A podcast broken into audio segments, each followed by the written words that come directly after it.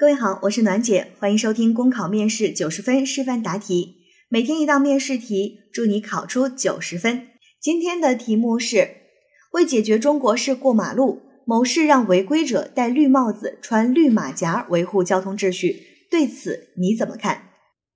那这道题呢，又是一道综合分析题，而且是我们经常见到的一种综合分析，就是它的目的是好的。目的是什么呀？目的是为了整治中国式过马路，解决中国式过马路造成的这种交通安全的问题。但是呢，这个行为却出现了一些偏差。出现了什么偏差呢？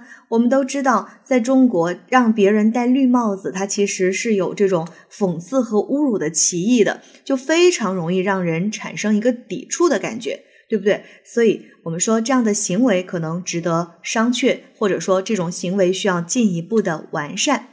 那这样的题目啊，我们就可以分成两块去讲，一部分呢去讲说这件事情本身啊，解决中国式过马路，对违规者进行处罚这件事情，其实这个出发点是具有一定的积极的意义的。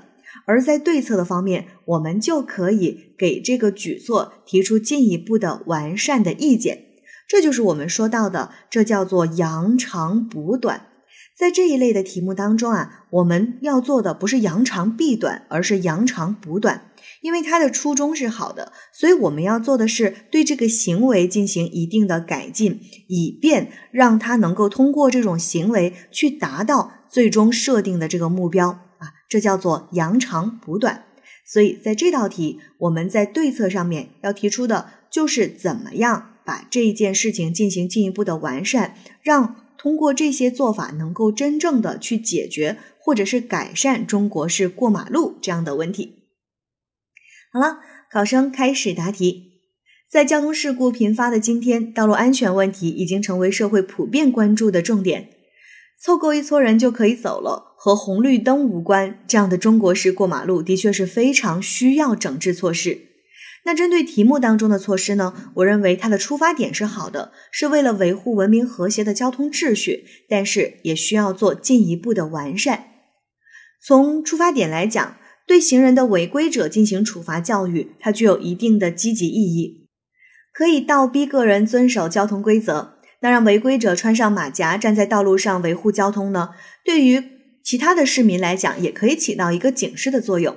那另外啊，对我们的交警部门来讲，也是一个双赢的举措。一方面让违规人体会到交警工作的艰辛，那另一个方面呢，也是可以适当弥补警力不足的问题。我们希望通过这种方式，可以构建安全出行的社会风气，减少交通事故的发生。但是，虽然说啊，此举具有重大的意义，可是还是需要进行进一步的完善。第一，我们可以去改变帽子和马甲的颜色。比如说，将绿色改成红色，因为绿色的帽子相对来讲是具有讽刺和侮辱的一个歧义，容易让人产生抵触的情绪；而换成红色呢，就更加容易让人接受，而且更加的醒目。第二，我们的政府交通规划部门也需要加大基础设施的投入，建立完善城市交通体系的设计。比如说，在一些比较偏僻的路口增加信号灯，还有斑马线。也需要对路口的红绿灯的时长进行优化，就像在炎热的夏天，九十秒甚至是一百秒的等待时间，只有二十秒的过马路的时间，这真的是对行人耐心和速度的一个双重的考验，这也是可以去改进的。而通过这些方式的改进，也可以有效的减少行人横穿马路这种现象。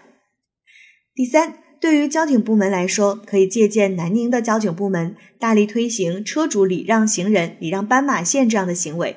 那我们的车主和行人都互相尊重，做到车让人人快行的一个和谐的交通秩序。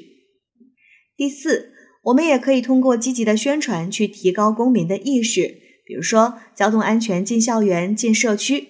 那我们可以拍摄一些生动的小品和动画片，进入到校园，进入到小朋友的班级。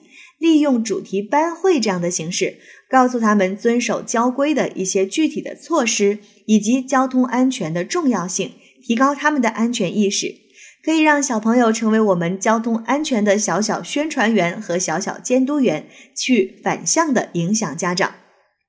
最后，解决中国式过马路这一问题啊，其实可能在短期内真的是难以杜绝的。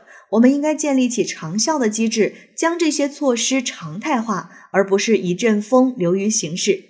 那么，我相信呢，在全社会的共同努力下，多管齐下，既严格执法，也创新道路规划，去保障行人的路权，而建立在权力对等之上的严管，才能够善治根治中国式过马路。考生答题结束。